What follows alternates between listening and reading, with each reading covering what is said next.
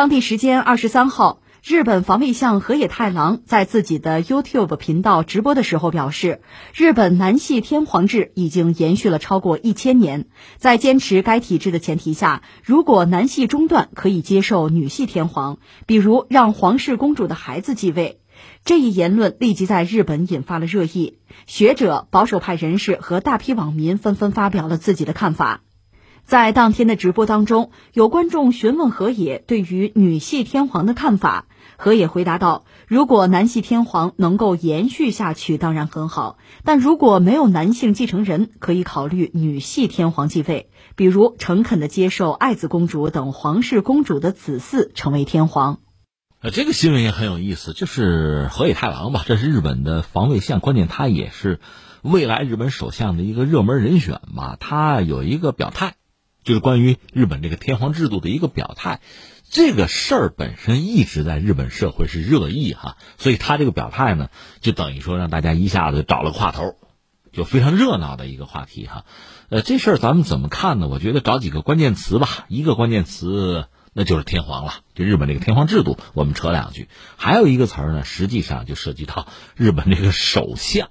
因为河野呢，大家都认为他是日本首相未来一个热门的人选吧。安倍的就差不多了，该谢幕了。之后怎么办？河野的可能性，大家觉得还是比较大的。所以他说这个话，应该说有他的考量吧。两个关键词，一个一个说。先说日本，日本天皇制度啊，什么万世一系啊，这我们都知道。他那个天皇制度确立之后吧，大约分。我我简单说了啊，我不是搞这个研究的，大概就两个阶段吧。一个是近现代，特别是明治维新以来吧，这日本进入近现代，这个天皇制度呢，它是一套规则。在这之前，古代呢是另一套规则。那我们说日本有这个天皇制度，它确立之后吧，基本上我们知道就是男性来做天皇，偶尔呢有女人，什么皇后之类的吧，干政摄政有。但是这只能说是女人掌握权力啊，就是干政摄政嘛，它不代表就成为天皇。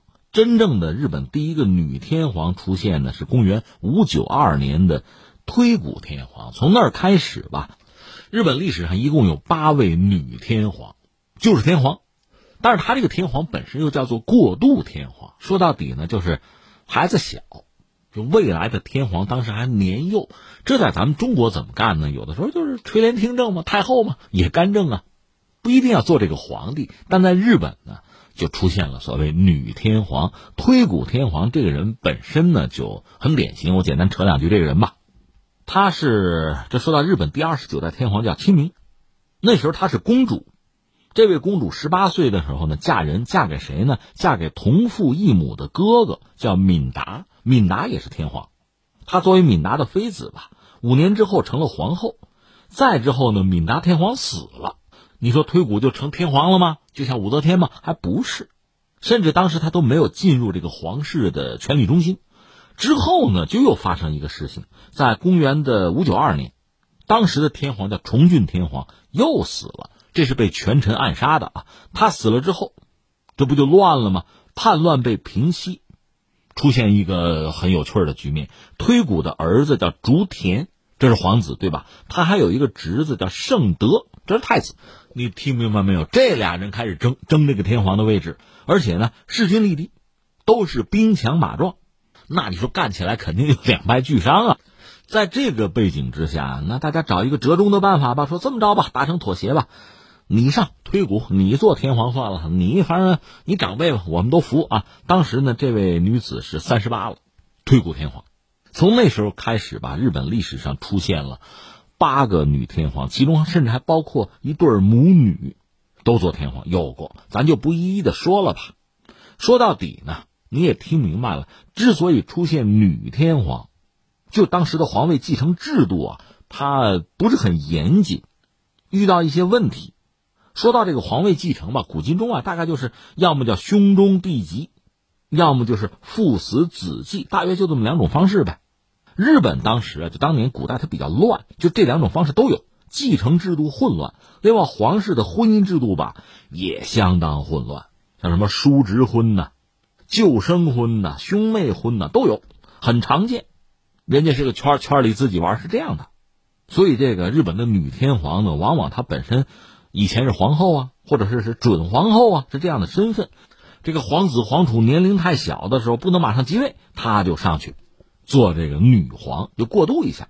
也有学者说，你看日本这个女天皇的制度吧，似乎有这个母系社会遗存的特点，还有好处，皇权呢不至于旁落，落入旁支啊，在一定程度上呢，也减少皇室内部权力斗争、自相残杀。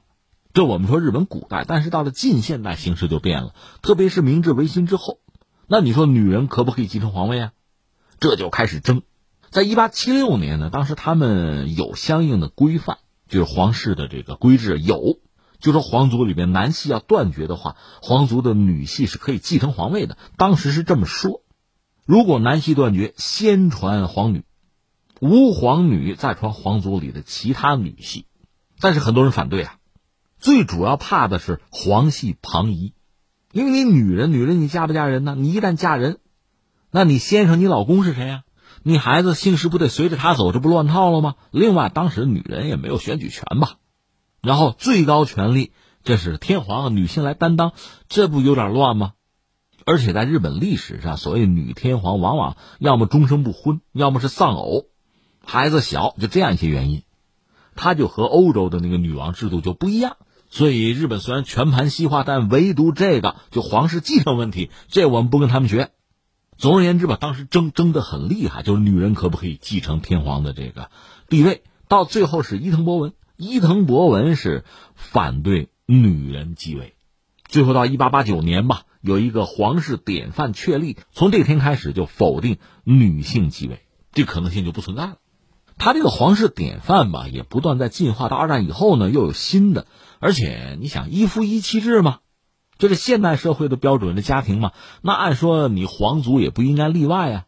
在历史上，你看有这个什么嫡系哈，也有所谓的这个庶出，庶就老百姓嘛，庶出子孙有这个说法，甚至庶出子孙也可以继承皇位，是吧？那是古代，你现在一夫一妻了，新的典范规定就没有这些东西了，那就只有皇嫡男系子孙才能够继承皇位。那你想，这个圈子人就更少了。这样，在日本就出现了，一直就是民间也好，官方也好，呃，公开的也好，秘密的也好，就在议论怎么办？怎么办？将来有没有一天真的我们接受女天皇？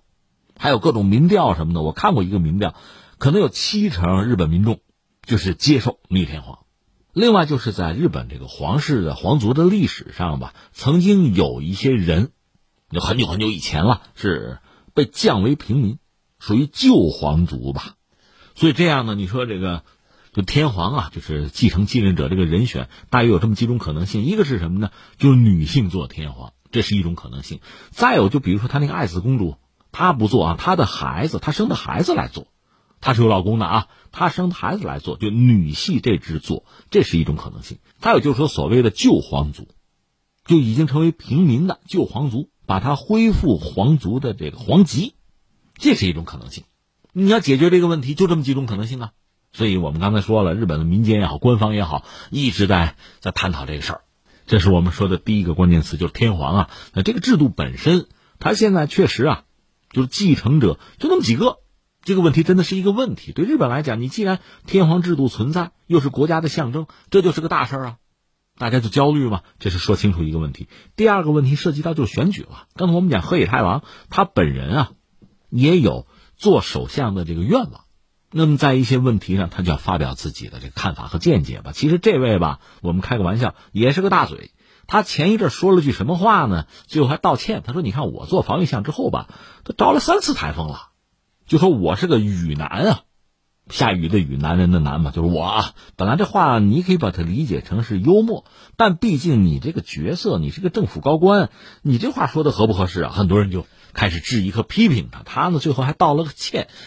这个有的时候所谓祸从口出啊，作为一个政府官员说话，确实你得瞎小心，那不定哪句话大家不爱听了，对吧？那么现在在这个日本天皇就继承人这个制度上，他也发表自己的看法。你注意啊，他和谁就不一样？和安倍就不一样。安倍是不能接受这个女天皇、女系这汁儿哈这种做法，安倍是不认同的。而河野现在这个表述，就体现出和安倍极大的不同。我倒觉得这个才是真正的耐人寻味之处。顺便说一句，安倍确实在创造历史。这个我们不是说夸张啊，就是说他的任期已经足够长。截止到二零二零年的八月二十四号，他做日本首相已经有两千七百九十九天，是超过了自己的书外祖父，就是佐藤荣作，这已经是日本历史上的记录了啊。安倍现在是日本名副其实的最长任期的首相，在日本战后七十五年间吧，经历的首相是四十五任，所以任期平均就一年七个月左右。你这么看，安倍确实这个首相做的时间是足够长了。那么他这次任期结束，可能真的就可以啊，荣归故里。而在他身后，下一任日本首相是哪一位？当然高度的引人关注。而河野确实也是热门人选之一。